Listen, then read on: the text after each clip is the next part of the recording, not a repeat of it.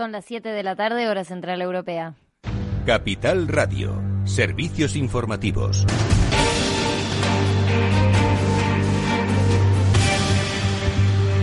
Muy buenas tardes. El Ministerio de Sanidad registra 1.690 contagios en 24 horas, sin contar Madrid, que no ha entregado datos por problemas técnicos. Supone un repunte con respecto a las cifras de ayer, que mostraban alrededor de 1.400 casos. El Ministerio ha actualizado la serie global con otros 3.172 casos más y explica que el País Vasco ha depurado sus datos y ha eliminado duplicados. En total, España ha registrado 329.784 casos desde el principio de la pandemia y 28.579 muertes. Por otro lado, Galicia prohibirá fumar en la calle o en terrazas a partir de mañana jueves si no se cumple con la distancia de seguridad.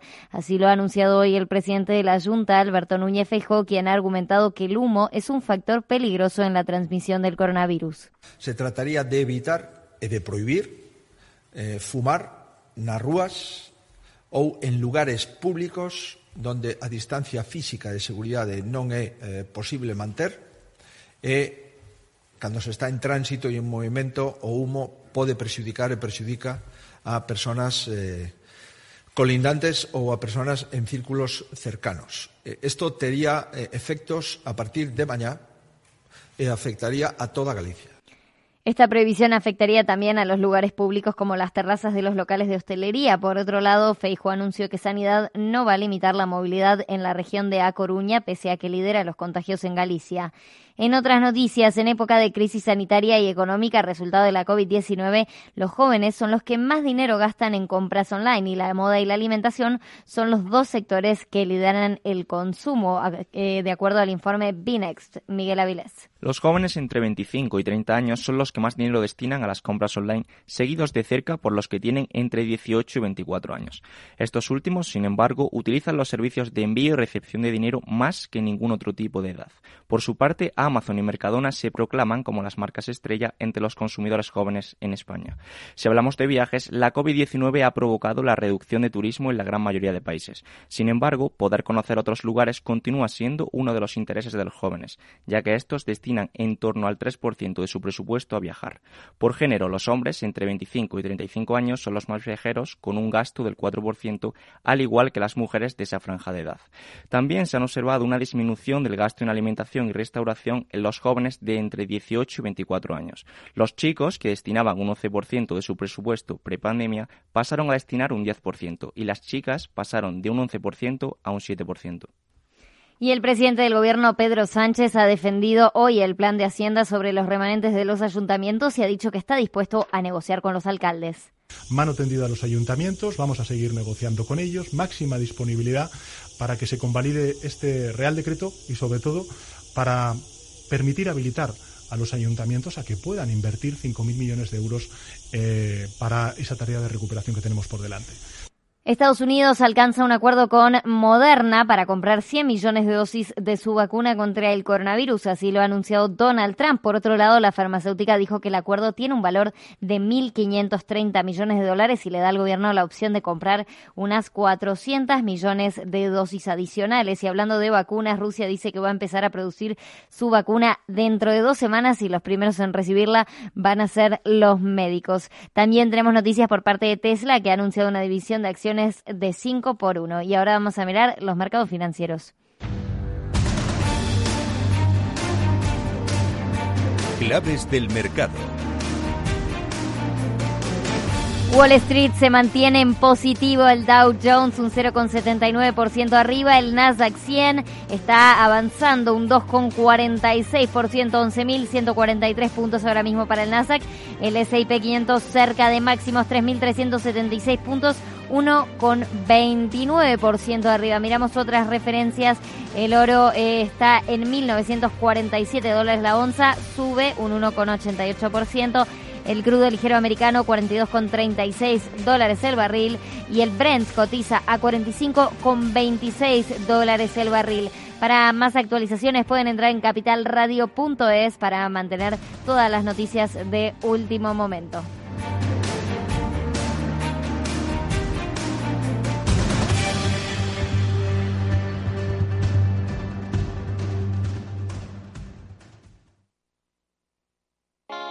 ¿Está tu bufete bien posicionado en Google? El 77% de usuarios buscan los servicios que necesitan Internet. Si no te encuentran a ti, encontrarán a tu competencia. En comunicación jurídica llevamos 20 años ayudando a dar visibilidad a empresas del sector legal. Web corporativa, estrategias publicitarias, marketing en redes sociales. Infórmate en comunicacionjurídica.com o en el mail info arroba comunicacionjurídica.com. Comunicación Jurídica. Hacemos visible tu despacho. Riesgo 6 de 6. Este número es indicativo del riesgo del producto, siendo 1 indicativo del menor riesgo y 6 del mayor riesgo. ¿Inviertes en bolsa? Con XTB puedes comprar todo tipo de acciones al contado por solo 0,10%. Invierte en acciones y ETF sin costes de custodia. Infórmate en xtb.es. Capital Radio.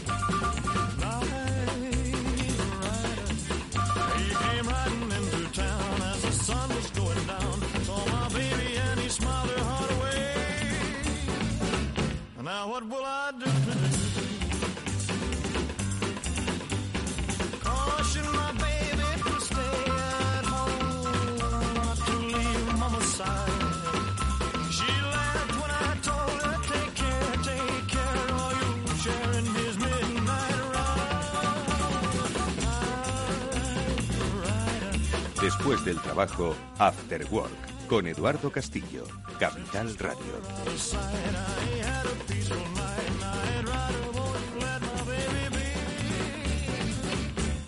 Pues ya estamos aquí.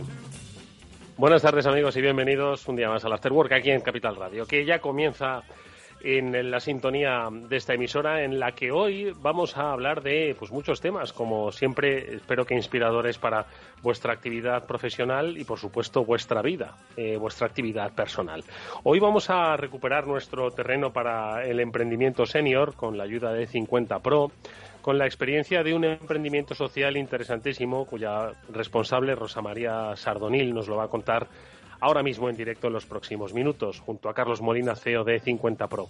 Esta plataforma de encuentro y formación de emprendedores seniors, emprendedores que peinan canas. Eh, y luego, ¿qué más? Pues vamos a hablar de mucha tecnología hoy, porque va a ser protagonista con las dos iniciativas que van a pasar por el programa. Una de ellas que va a ayudar, pues, a, a través del marketing tecnológico, pues a incrementar las ventas eh, de los espacios físicos, cómo atraerlos en tiempos de cambio, cambios derivados del coronavirus. Bueno, pues se lo preguntaremos al responsable de Neuromobile, a Raúl García Serapio. Enseguida también hablaremos con él. Y luego, ojo, que hay eh, espacio para la inteligencia artificial en el mundo jurídico y es que desde la editorial Lefebvre han conseguido poner al servicio de pues todos los abogados eh, un sistema que les va a simplificar muchísimo los procedimientos y la comprensión jurídica, sobre todo cuando se trasciendan fronteras. Nos lo va a contar su CEO José Ángel Santín. Bueno, pues de, todo esto y más vamos a hablar en el Afterwork que ya comienza. Vamos a saludar ya enseguida a nuestros invitados de 50 Pro.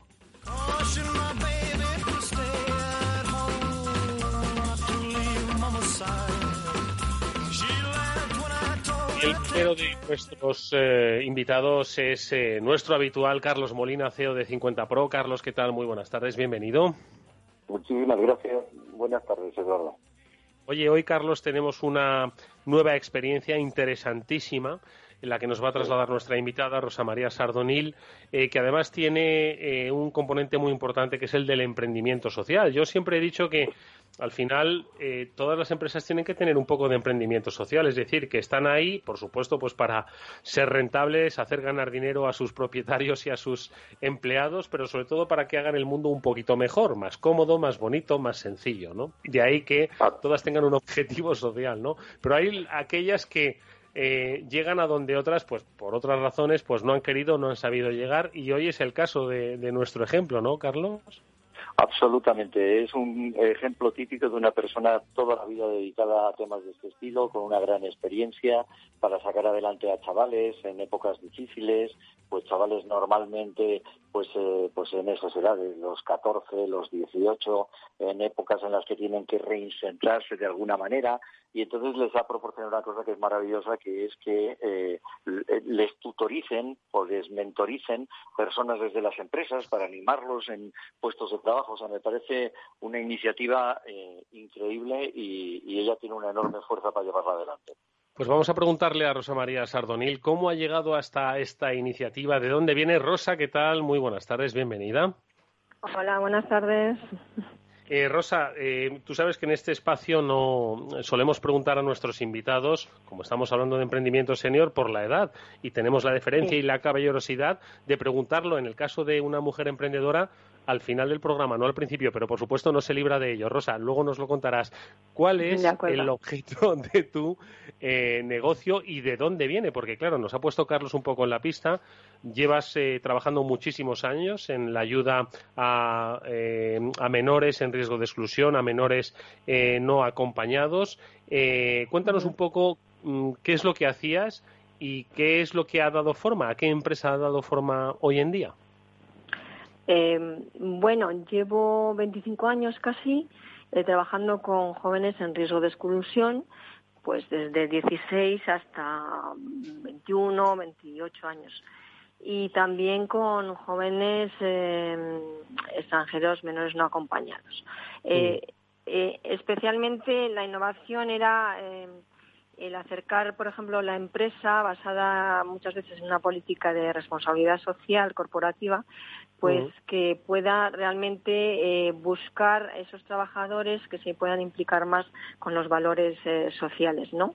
Y puedan apoyar a estos chicos que por problemas de la vida o de familia o de económicos, pues han dejado de estudiar, no encuentran trabajo y es echarles mm, pues una mano a, a, esa inserción laboral que puede ser incluso su primer trabajo, ¿no?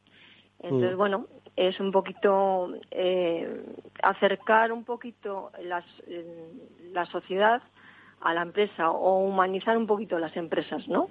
Que es lo que mm. queremos para que ayuden a estos chicos.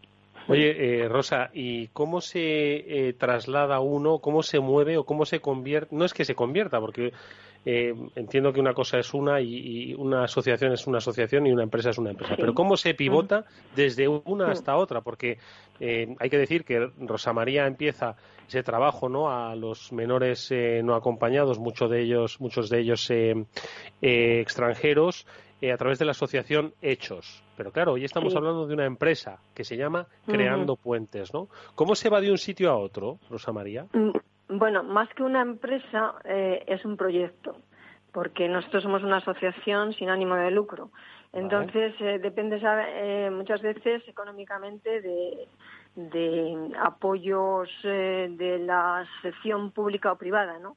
Entonces, el, el sensibilizar a las empresas de que realmente no solamente van a ganar dinero, como decías en un principio, sino que lo enriquecedor es eh, crear algo diferente en la ciudad, crear un, cambio. Y para crear eh, cambio, pues todos los actores tienen que estar en ello, ¿no? Entonces, las empresas no es fácil que desde lo social puedas eh, meterte en las empresas privadas.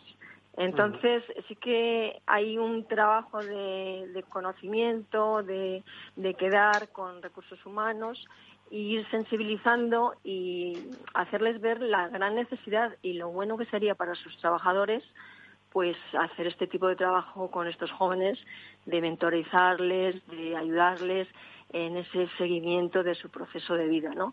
No es fácil, pero bueno, mm, eh, vamos eh, paso a paso y cada vez hay más empresas en Burgos que están apoyando pues esta forma de trabajar con estos chicos que nadie bueno, por ellos pero luego luego se ven fruto no sí. Yo, de todas maneras, eh, Rosa María, quería aclarar una cosa que es importante y que no muchas asociaciones sin ánimo de lucro tienen en cuenta. Y es que Rosa se ha comprometido a profesionalizar su emprendimiento. Quiere decir, hay gente que, que además es muy altruista y muy deseable, que se dedica a temas sin ánimo de lucro y eh, se empeña en un tema que es muy difícil, como el tema de Rosa, de ayudar a gente joven y tal. Pero no pasan de un esfuerzo personal de cómo, qué puedo hacer yo por este chaval focalizándome en eso. No, no. Rosa se ha tomado la molestia importante de profesionalizar su emprendimiento. Es decir, Rosa no solamente sabe de cómo ir a hablar a una eh, compañía de recursos humanos y cómo ir eh, a hablar con los chavales para convencerles de que no se pongan brutos y que hagan caso y que progresen y tal. No es que Rosa tiene conocimientos de comunicación en empresas, de temas de finanzas, de temas... O sea, ha hecho una formación tan integral que evidentemente cada vez que va a haber una empresa, ella en su cabeza no tiene solo voy a pedir dinero y que me lo den. Mm.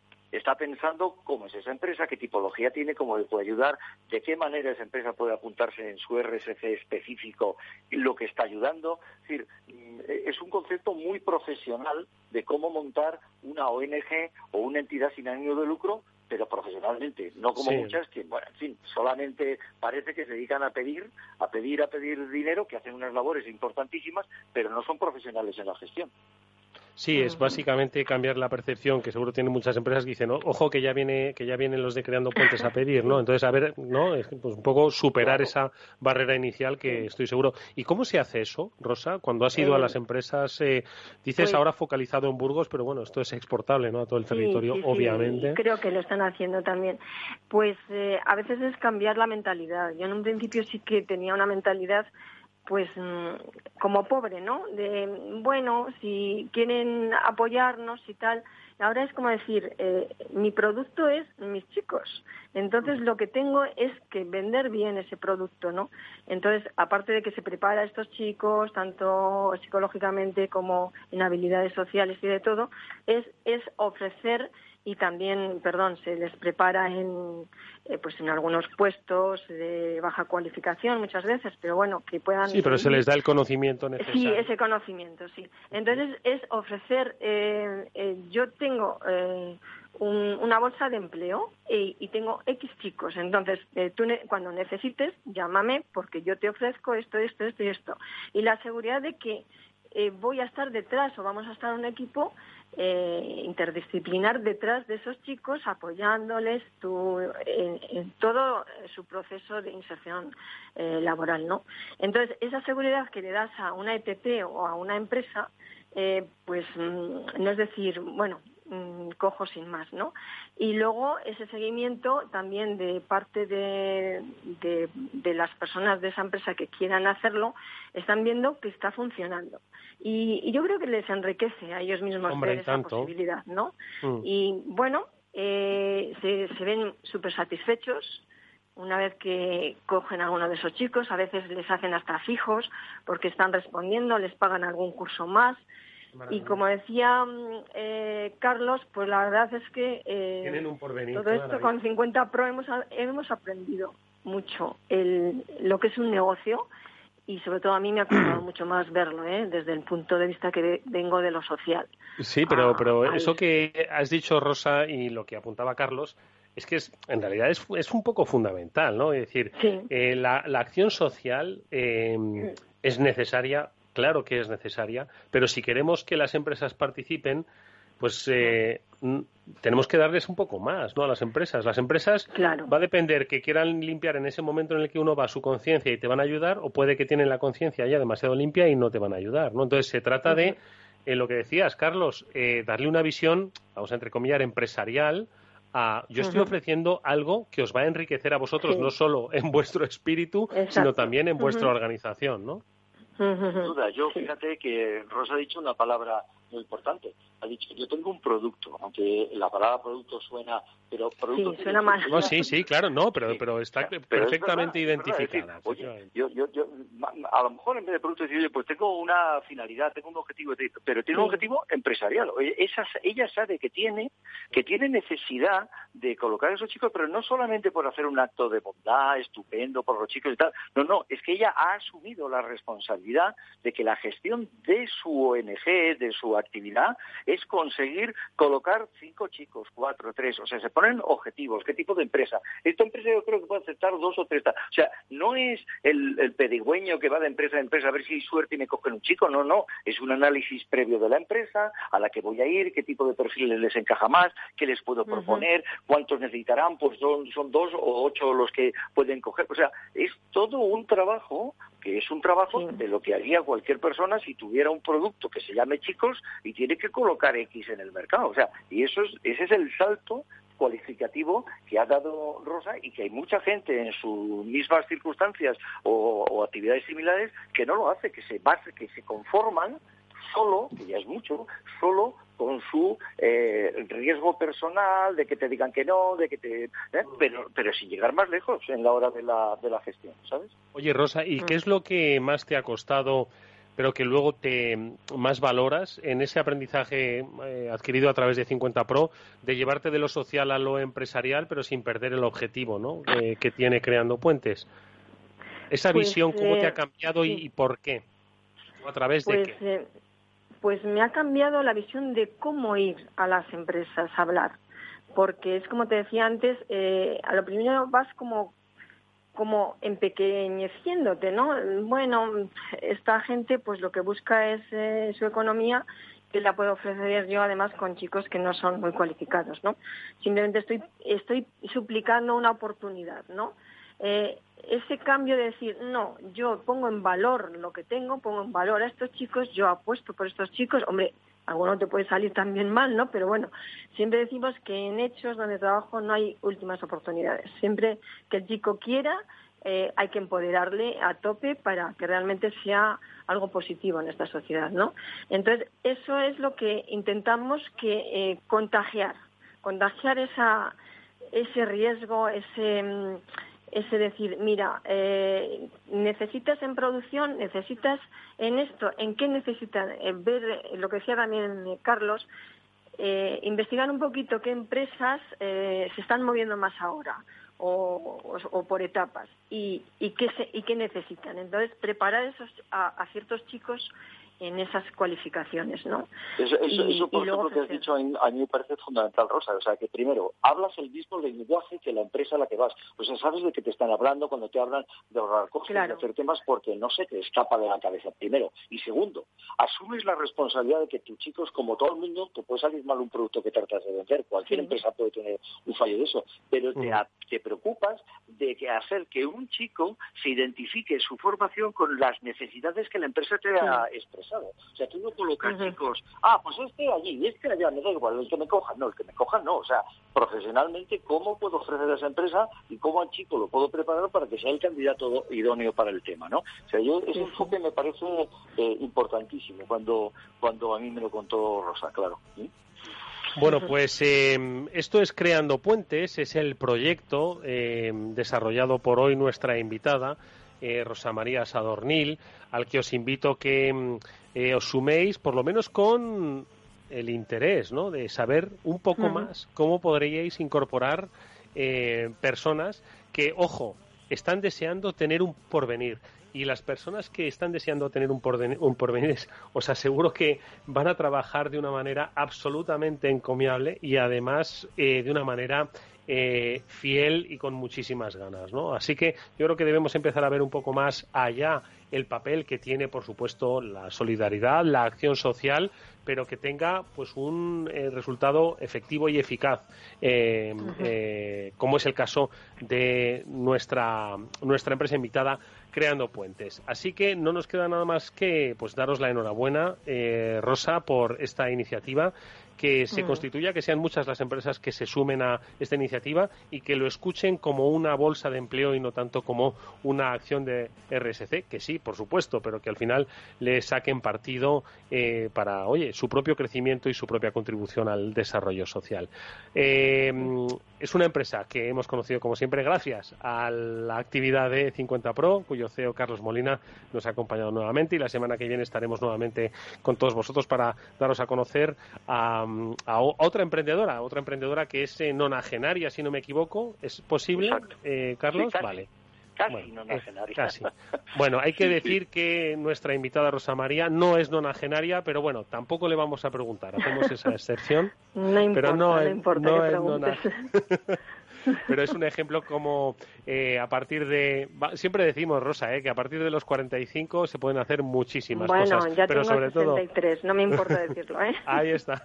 A los 63 también se pueden hacer muchísimas cosas adquiriendo conocimiento, como es el caso que han, eh, No, y- que han y podido. Yo creo que yo creo que es muy importante eso, apuntar el tema de emprendimiento, hay gente que le suena emprender como a alguien ambicioso de 25 años que quiere forrarse de dinero y tal, que no digo que esté mal, y me parece bien, y los hay, pero el emprendimiento es mucho más vasto. Esta misma mañana leí una noticia eh, de que parece que los seniors van a desaparecer de las grandes compañías porque las compañías no quieren a partir de ahora tener senior en las, en las eh, plantillas y lo que quieren es contratar freelance eh, para un proyecto, para otro proyecto y sin compromisos de tener pagos fijos. Bueno, es que la gente no se da cuenta que un freelance es un emprendedor. O sea, se, se le puede llamar con distintos nombres, pero un freelance que antes a lo mejor hacía solo una cosa, ahora tiene que preocuparse de ser suficientemente, eh, estar suficientemente capacitado para saber que tiene que comunicarse, para que la gente llegue a él, para que le compren, para que controlar cobros y pagos en la. Todo eso, eso es un emprendedor. Eso es lo que lo que se llama emprendedor, independientemente de que trabajes solo, con dos personas, con tres, o que montes una empresa con cien. ¿eh? Pero el espíritu es el mismo que es el que intentamos nosotros eh, potenciar desde 50 Pro. Pues ahí están, los proyectos eh, hechos realidad, como es el caso de Creando Puentes de Rosa María Sardonil. Gracias, Rosa María. Mucha suerte para el Muchas futuro y gracias gracias, a Carlos. vosotros. Un fuerte Un abrazo, Rosa. Adiós, adiós. Otro, gracias. Adiós, adiós. Adiós.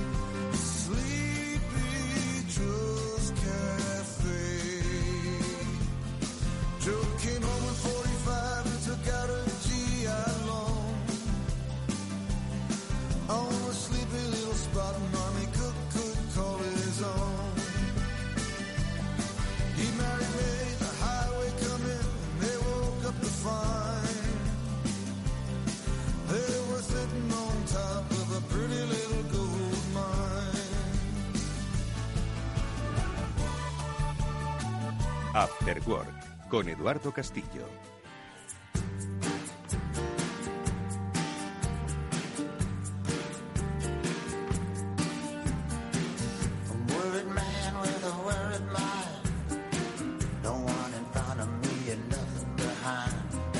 Estoy seguro de que ya por fin habéis ido de compras, teníais muchas ganas de hacerlo. Bueno, estáis yendo un poco en modo prudente, ¿no? Pues por aquello del confinamiento. Y por supuesto lleváis vuestra mascarilla y vuestro gel hidroalcohólico en el bolsillo.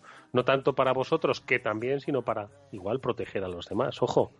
Bueno, pues estamos yendo de compras, entramos, pero no compramos. Nos falta el último paso. ¿Cómo podemos incentivar el consumo urbano?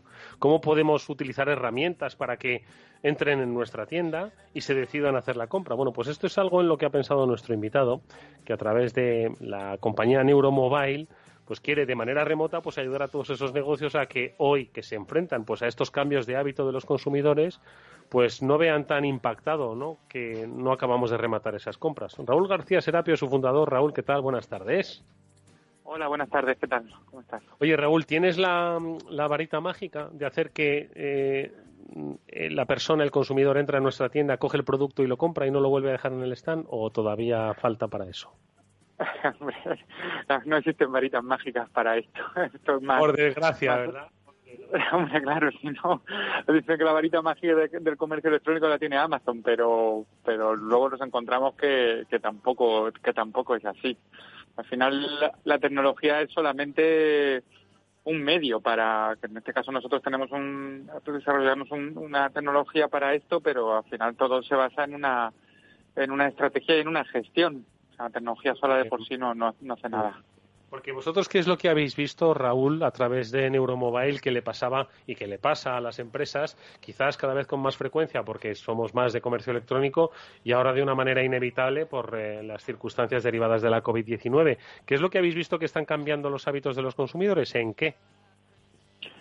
Bueno, al final, eh, antes del antes del COVID teníamos la teníamos como la especie de leyenda urbana de que el comercio electrónico, que todo el mundo comprábamos en el comercio electrónico, cuando cuando la realidad es que el impacto sobre las ventas totales era mínimo, no, no llegaba al 8% del total del total de la compra. Somos un somos una sociedad que le gusta comprar en la en la tienda física. Lo que sí lo que sí vimos es que igual que un, un gestor de un centro comercial que, que al final su, su su mantra o su negocio rentabilidad por metro cuadrado sí utilizaba una serie de herramientas de marketing tecnológico para conocer el consumidor y saber cómo poder impactar, hacer que viniera, ¿no? O, o hacerle mantenerle más tiempo dentro de ese área comercial, eh, la están utilizando y de hecho sacan datos para crear, digamos, palancas de, de consumo, pues el pequeño comercio en esa parte se, se estaba quedando, se estaba, se estaba quedando y se, y se está quedando atrás. ¿vale? Respecto a, eh, respecto a eso. Y ahora tiene una oportunidad, eh, siempre con, con el cuidado de los brotes, los rebrotes y, y todo lo que la nueva normalidad nos está trayendo, ¿vale? Tiene una oportunidad de, de, de aplicar esta, estas tecnologías, estas, estas herramientas para para, digamos, fidelizar a, a las audiencias digitales locales. O sea, esto no va de vender por Amazon o de vender, eh, de montar un marketplace así porque sí, sino de, oye, a la gente que tengo alrededor mío, ¿cómo puedo, eh, en base a cuatro acciones, hacer que venga o poder venderle a través de mis canales digitales de forma eficiente para luego traerlo al punto de venta? Eso es un poquito lo que lo O que, que, lo que estábamos es- buscando. Entonces, eh, Raúl, yo estaría dirigiéndome, o, vosotros os estaréis dirigiendo a la floristería de mi barrio, os estaréis dirigiendo a la tienda de electrónica de mi zona. ¿A quiénes os estáis dirigiendo? Pues mira, eso es una muy buena pregunta, porque al final... eh, No, no es este- muy habitual ¿eh? hacer buenas preguntas en mi caso, pero bueno, ya que la he formulado, pues vamos a por ella. No, no me malentiendas. lo que te quiero, lo que te quiero, es- lo que quiero decirte es que al final esto de, todo lo que al final el, el tendero, el pequeño comercio es el pequeño comercio, ¿vale? Y tiene una serie de virtudes que no tiene que no tiene un centro comercial, ¿vale? Y, y lo que nos y, y una de sus virtudes es que sabe sabe vender, sea, quiero decir, tiene una tiene pues ese trato, esa cercanía y, no tenemos por qué enseñarle a manejar redes sociales, a manejar a manejar a montarse su propia web. Nosotros al final nos dirigimos a gestores de centros comerciales urbanos. Bien pueden ser asociaciones, bien pueden ser eh, ayuntamientos. O sea, al final nosotros no, no, no somos de los que creemos que la herramienta la tiene que manejar, la herramienta para dinamizar un, un comercio o una zona o una zona comercial no la tiene que no la tiene que manejar no la tiene que manejar el, el tendero ya ba- bastante tiene con vender y con y con y con estar detrás de- de- del mostrador ¿sabes? Y entonces, eh, Raúl, en aquellos eh, lugares donde pues aplicáis eh, vuestra herramienta, ¿qué es lo que lográis un poco de cara a lo que es el flujo de gente, de cara al consumo, de cara a las tiendas que están ubicadas Sí. ¿no? dentro de lo que es un Bueno, centro? Pues ¿Qué al es lo que final, lográis? Lo que, lo, lo que logramos primero es conocer realmente qué está pasando en ese centro, en ese centro comercial abierto, ¿vale? Es decir, qué tipo de perfil, qué tipo de perfil es el que predomina en ciertos, en ciertos momentos del día, ¿vale?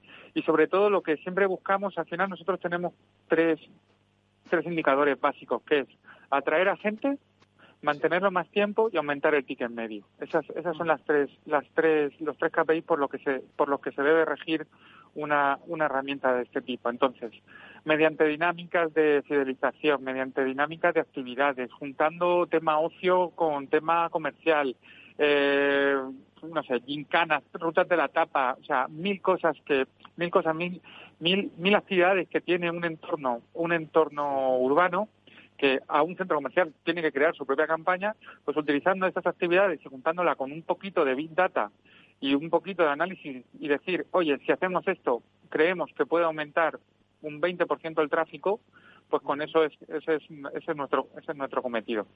O sea que entonces podrían ser, por ejemplo, eh, vuestros clientes, pues una asociación. eh, estaba pensando no lo de la ruta de la tapa, ¿no? Imagínate, oye, la asociación de, de, de, mm, de hosteleros y reposteros de, de, Sí. restauradores, digo, de Chamberí, por ejemplo, dicen, oye, mm, ¿nos puedes hacer un poco un, un- una prueba pues para ver qué podríamos desarrollar pues para incentivar un poco nuestra actividad. ¿Sería, por ejemplo, así?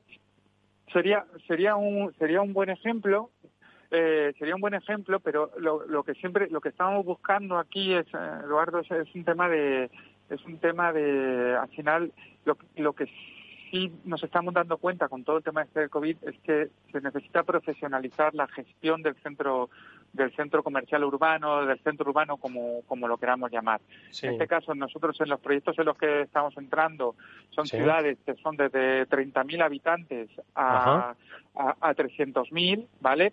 Donde donde nuestro donde nuestro gestor, pues en este caso son asociaciones de comerciantes que son proactivas, ¿vale? Que esa es la diferencia. La diferencia es que son realmente son muy proactivas. Han sido muy proactivas en, en lo físico, es decir, no han, no han parado a hacer iniciativas y tal, y ahora se han tenido que convertir así de la noche a la mañana en digital, porque ha venido un tsunami, Sí. esto no es una transformación digital, esto Sí. es un tsunami digital, pero han tenido que convertirse muy proactivos digitalmente para, para pues, bueno, para sobrepasar esta esta situación. Pero es buscar, mm, nosotros eh, creemos mucho en que no creo que tarde mucho en darse cuenta, tanto administraciones como instituciones, en que la profesionalización del centro urbano. ¿vale? Eh, se tiene- es, es una necesidad imperiosa. Oye, eh, ¿dónde estáis? Estáis en Murcia, pero operando internacionalmente, ¿no? Sí, nosotros decimos que estamos en Nacho Valley, que es, que es el, somos el Silicon Valley de, Europa. Y sí, sí, tenemos, bueno, estamos en, Europa, pues Finlandia, Rumanía, Italia, España, Portugal, tenemos tenido proyectos en Colombia, estamos viendo proyectos en Rusia, también tenemos algún proyectito bastante bastante verde, pero que creemos que puede tener por Argentina, o sea, ahora mismo ahora mismo sí nos estamos lo que nos permite lo que nos permite la globalización está movernos. Bueno, pues eh, que sepáis que si queréis eh, que el Big Data, que eh, la inteligencia artificial, la tecnología os ayude a eh, incentivar el consumo urbano de vuestras ciudades, de vuestras áreas, de vuestras zonas, pues aquí tenéis la herramienta. Se llama Neuromobile y su fundador y máximo responsable, Raúl García Serapio, nos ha acompañado, la ha compartido con nosotros. Mucha suerte para, para el futuro, Raúl, que vaya muy bien. Hacho Valley, creo que hablaremos mucho más ¿eh? en Murcia. La gente quizás no lo sepa, pero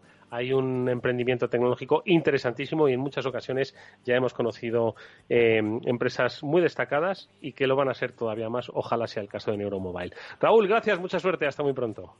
Muchas gracias, Eduardo. Un fuerte abrazo. Para reflexionar, para valorar, para decidir. After Work.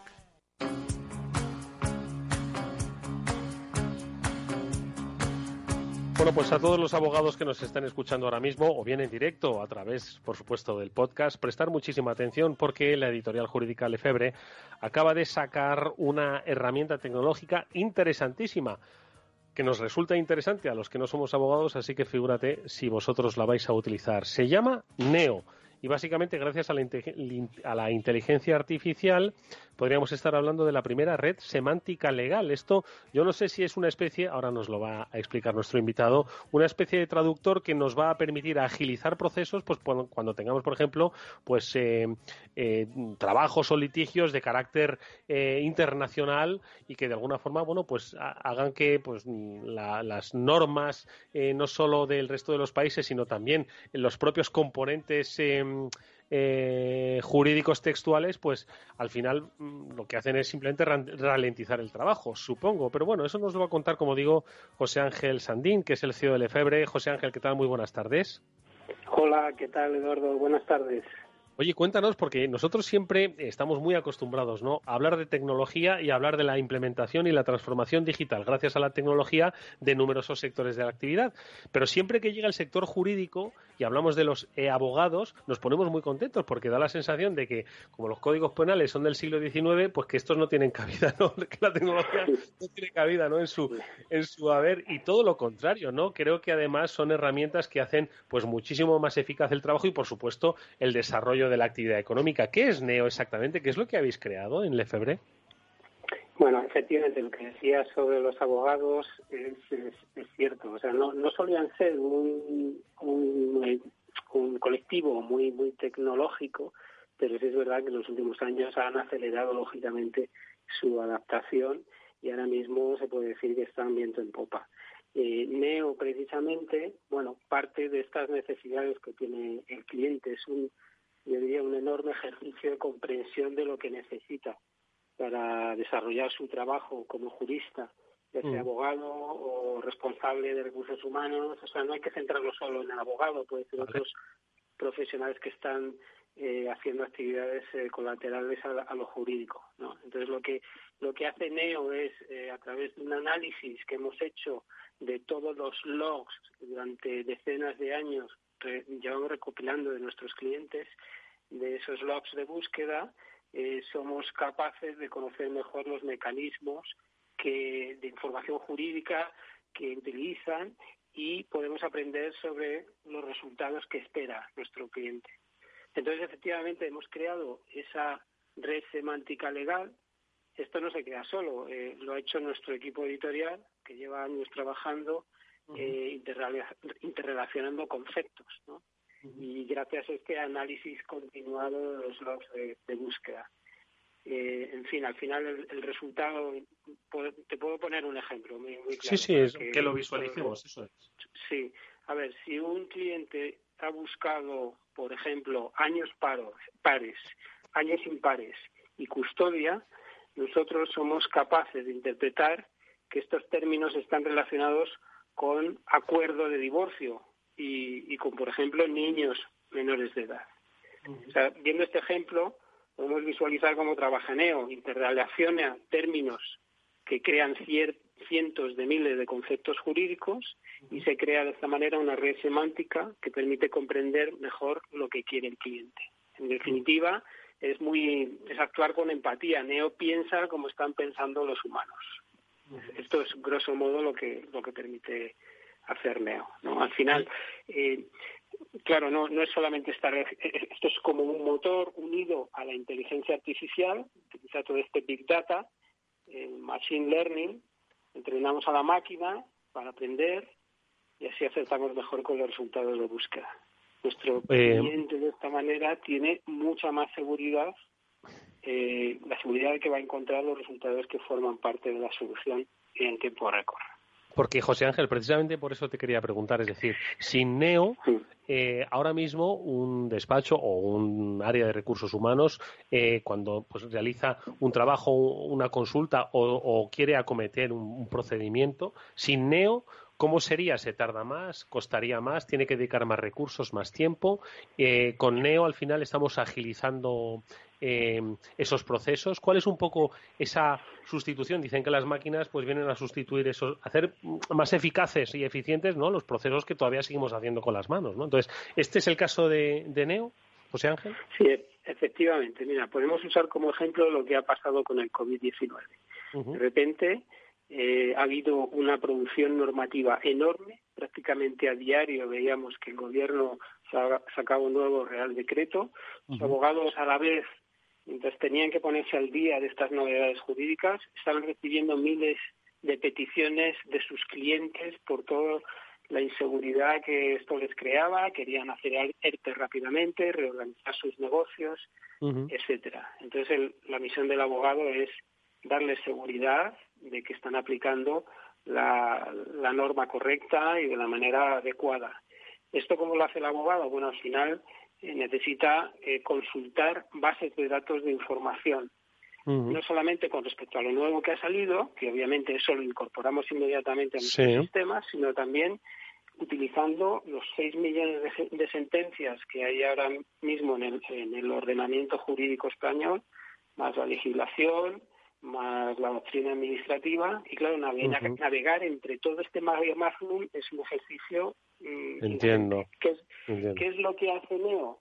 Bueno, pues como comprende eh, la consulta que quiere hacer el cliente, es capaz, la ordena, la racionaliza, es capaz de ofrecer los resultados, una lista de resultados corta y una lista de resultados con mucha relevancia. Es decir, lo- las soluciones que va a encontrar allí eh, las primeras que va a encontrar es como un Google, el Google de lo jurídico.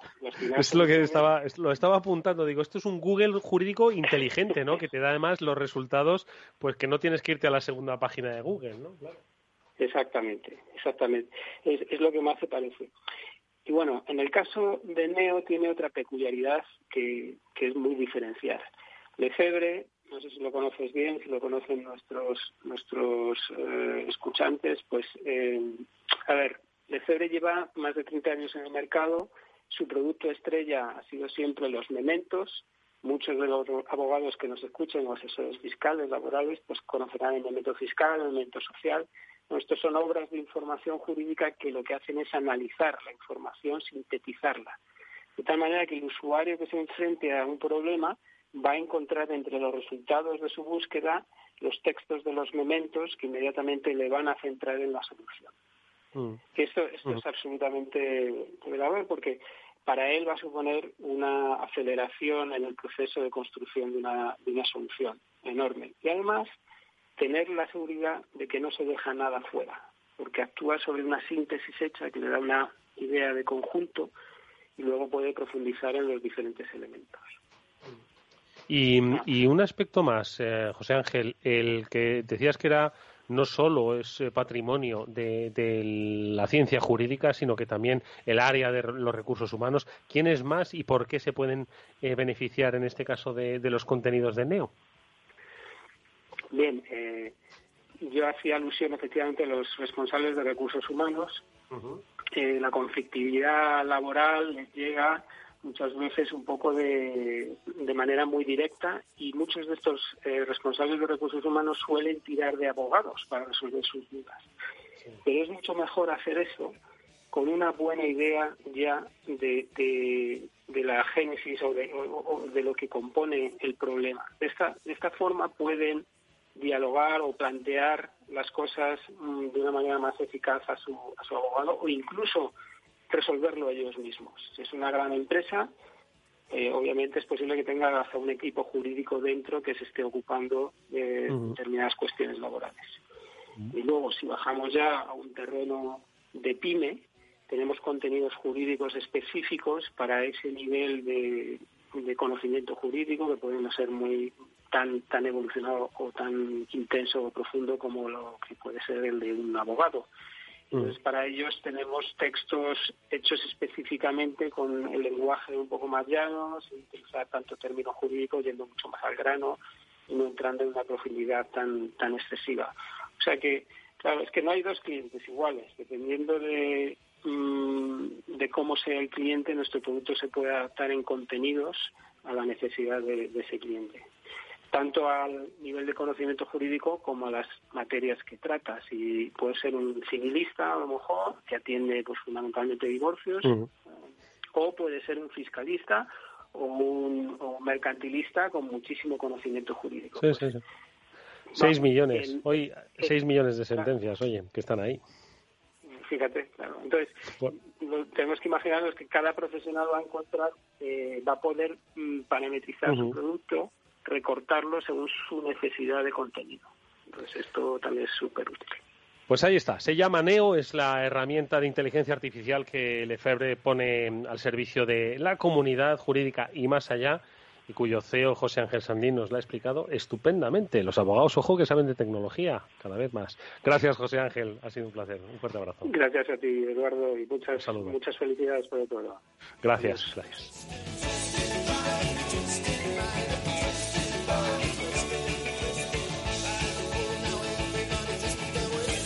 Bueno, pues nosotros vamos a concluir ya nuestro programa con un análisis. Eh, estábamos hablando con especialistas en Derecho, es el caso del, de Lefebvre, eh, como editorial jurídica, y en Derecho va a acabar la política como siga por estos derroteros. Se lo vamos a preguntar a nuestro experto en periodismo parlamentario, que es Javier Ruiz de Vergara. Javi, ¿qué tal? Muy buenas tardes. ¿Cómo estás, amigo?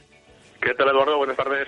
No sé si la campaña eh, de las elecciones vascas, las gallegas te quedan un poco más lejanas, te ha tenido pues demasiada, demasiado centrado en, en su desarrollo y en los mítines ahí en el norte y, no has estado muy pendiente del resto. Pero es que mira que el resto, digo, vamos a acabar, eh, vamos a acabar muy eh, judicializados en este país con todo. Fíjate, se ha producido un curioso contraste. Antiguamente se decía, cuando se hablaba de la política catalana, aquello del oasis, y, y ahora uno se da cuenta que, que esta campaña electoral eh, y, y la política en Galicia y en el País Vasco, que son las otras dos nacionalidades históricas, son un auténtico oasis eh, si se compara con la política nacional, porque es verdad que las dos campañas han transcurrido con bastante normalidad, sin eh, más allá de algunos incidentes con el asunto de Vox en el País Vasco, eh, y sí es verdad que estamos viendo que la política nacional del rey emérito para abajo mm, nos hace mirar casi todos los días a los tribunales, cosa que suele coincidir cuando los países atraviesan etapas, digamos, de instabilidad política y de crispación mediática, que yo creo que son los dos, los dos ingredientes que, que reúne ahora gran cocido, que es la política española.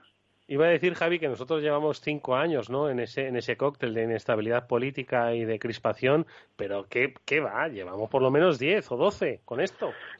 Sí, pero, pero en teoría estábamos en un agujero debido a la inestabilidad porque no había gobierno y ahora sí que tenemos un gobierno, tenemos un gobierno constituido desde hace meses y en teoría una mayoría parlamentaria que garantiza eh, las votaciones y le garantiza al gobierno sacar adelante los, los proyectos de ley.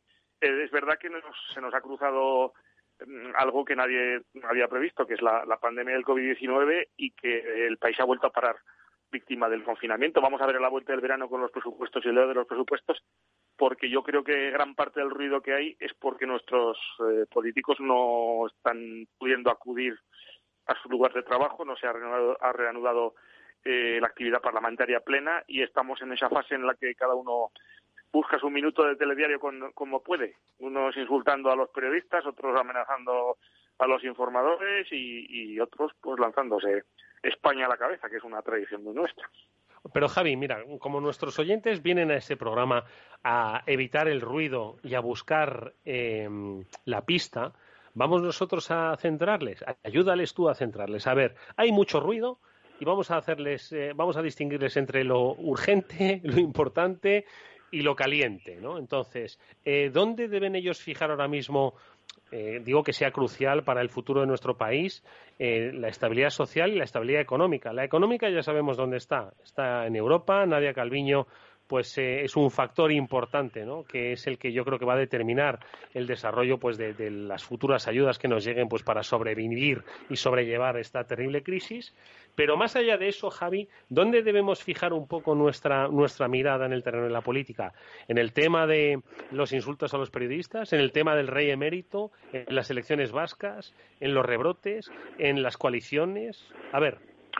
Pues uno mira su bolsillo, su cartera y a su trabajo y a sus hijos eh, a, a, ninguno de esos sitios. Tendremos que mirar a la capacidad que va a tener el gobierno y la oposición a llegar a un acuerdo básico, por ejemplo, se me ocurre, para negociar unos presupuestos generales del Estado que van a tener que recoger lo que decías tú, las recomendaciones barra obligaciones que nos imponga Bruselas a cambio de, del manguerazo de dinero que nos va a dar porque al final ni los líos del rey emérito ni el, las amenazas a los periodistas eh, tienen repercusión más allá de ese gran teatro que es la política, en el que estamos, como tú bien sabes, eh, relacionados un grupo de gente, pero que al que la mayoría de las veces permanece completamente ajeno al ciudadano de a pie.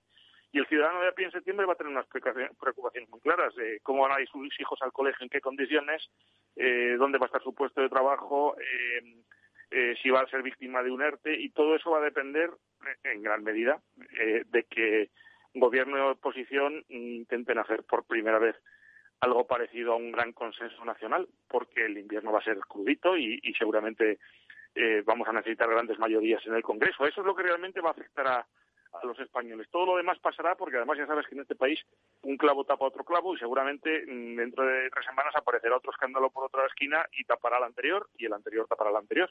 Y además así, ¿eh? los procesos los procesos judiciales tienen su tiempo y son muy ajenos a la política, o sea que seguramente lo del emérito y lo del caso de la tarjeta de la asesora de Iglesias, esos nos van a seguir dando información y juego al ritmo de los jueces y normalmente ellos tienen unos ritmos distintos a los políticos y a los periodísticos. Por eso de clavo sobre clavo llevamos así mucho tiempo. ¿eh? Yo estoy pensando, desde que se inició la cuarentena, cuántos clavos han, eh, se han clavado y cuántos han venido otros a sustituirlos. ¿eh? Es que no sé si algún bueno, día. Tenemos, tenemos, memoria corta, porque ahora que se ha hablado mucho del tema de los GAL, si uno recoge un poquito las hemerotecas de los periódicos, de los medios de ¿Verdad, el GAL? Ya se me ha olvidado. De los ¿Qué ha años pasado? 80 y 90 pues eh, si te das cuenta, un escándalo tapaba otro y otro sucedía otro y otro sucedía otro, pero en proporciones de veintenas y treintenas. O sea que, que esto que nos está pasando ahora no es nada, nada impropio de un país que siempre ha sido muy confuso políticamente, simplemente que ahora eh, pues hay una especie de empeño en algunos en dividirlo aún más, eh, sobre todo en, en, en, en, tendencias ideológicas, ¿no? Y parece que ahora mismo pues el centro derecha está radicalmente dividido del centro izquierda y el gobierno tampoco hace mucho por por, por, dar pegamento a, la sociedad española, seguramente cuanto más lo necesita. Oye, Javi, un último apunte que siempre hablamos, pues un poco, como es lógico, ¿no? De quien ostenta el poder, pero de quien ostenta la oposición. Hoy leía un comentario en Twitter que decía en relación a los periodistas a los que ahora mismo pues eh, eh, están siendo objeto ¿no? de análisis y cuestionamiento, bueno, insulto y cuestionamiento, ¿no? Eh, decían, estos periodistas hacen más oposición que la que está haciendo la verdadera oposición. Bueno, eh, hay mucha estrategia, porque como hemos hablado muchas veces en este programa, eh, se han dividido mucho los caladeros de votos. En la izquierda hay varios partidos, en la derecha hay varios partidos, y están todos mirándose en el retrovisor y, sobre todo, respecto a quien tendría que hacer la oposición más visible, que es el líder del PP, en cuanto al principal partido de la oposición, eh, pues evidentemente todo el mundo está mirando a lo que va a suceder en Galicia y en el País Vasco, sobre todo en Galicia. Y yo creo que seguramente eh, lo que pase el domingo puede marcar un antes y un después en la estrategia del PP y es posible que a la vuelta del verano veamos una, una estrategia de oposición distinta. No sé si, si más dura o más moderada, si, si mirará más al norte o menos o más al centro, pero seguramente ese va a ser el, el punto de inflexión de, de eso que dices tú, de la oposición. Javi, eh, una última cosa, que tú vas a estar de testigo directo en las elecciones vascas. Eh, eh, ¿Cómo se va a votar allí? ¿Con metro y medio de distancia? Bueno, yo, bueno, yo sí, en unas elecciones sí que tuve que hacer cola, supongo que porque fui a la hora del Bermú, ¿sabes? Y estábamos todos allí que queríamos votar e ir luego al Bermú. Entonces, ¿se ha dado alguna directriz? Porque además también en Galicia hay foco, ¿no? Hay foco y brote, pero, pero en el País Vasco ¿se ha dado alguna dirección, alguna directriz sobre cómo votar o qué? Bueno, se vive de las experiencias anteriores, eh, sobre todo en Francia, que tuvieron esas elecciones. Eh, va a haber una mayor dotación de medios, eh, va a haber más colegios electorales, más mesas y más garantías de seguridad. Ha habido mucho más voto por correo porque hay mucha gente que ha sido previsora y yo no creo que vaya a afectar mucho a la participación porque yo creo que la gente ha asumido la nueva normalidad con tal vez demasiada normalidad y si uno ve lo que sucede en la calle y en los restaurantes y en los bares, pues eh, todo hace indicar que la gente va a acudir a los colegios con normalidad. Eh, eh, supongo que con mascarilla y seguro que, que, la gente va a ser responsable y va a intentar mantener distancias y, repartir los horarios del voto para que no se produzcan aglomeraciones que hace mucho tiempo y que ya no se producen, y menos en unas elecciones que están en verano y que yo creo que mucha gente ha, ha votado por correo ya. ¿Qué previsión de tiempo hay? Porque no vayas a la hora del Bermú, Javier, que te conozco. Bueno, eh, nos, eh, estamos en julio. Eh, garantizan calor y garantizan sol. Y, sobre todo en, el oasis vasco y gallego se garantiza mucha poca mucha poca imprevisión. Quiero decir que si tuviéramos que firmar las crónicas el jueves lo podríamos hacer perfectamente en los dos sitios porque todo apunta a que los que gobiernan van a ganar. En un lado queda saber si por mayoría absoluta y en otro el, tamaño de la distancia con el segundo. Eso, eso es lo que está en juego realmente. Bueno, pues eh, ahí está, lo urgente, lo importante y lo caliente, o el ruido. Nos lo ha diferenciado muy bien, como siempre, nuestro amigo Javier Ruiz de Vergara, al que le deseamos, como siempre, toda la suerte del mundo, amigo. Gracias, ha sido un placer escucharte nuevamente. Hasta pronto. Lo mismo, un abrazo para vosotros. Y como siempre nos despedimos dándos las gracias por estar ahí, especialmente a Néstor Betancor, que gestiona técnicamente el programa, y aquí Eduardo Castillo, agradecido de que estéis ahí. Hasta mañana.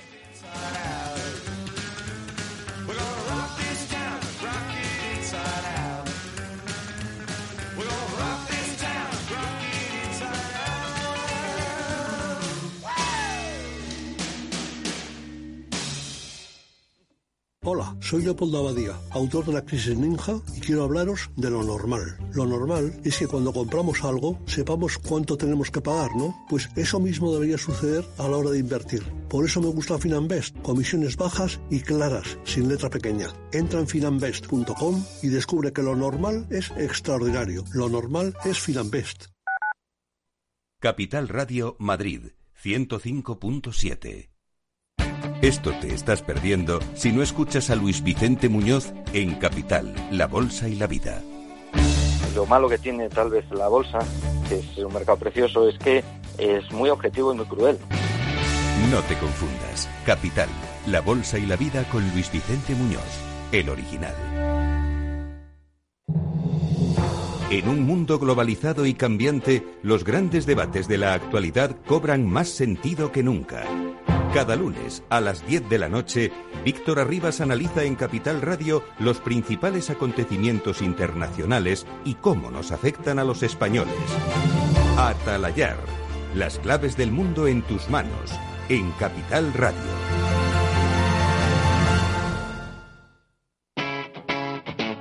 Capital Radio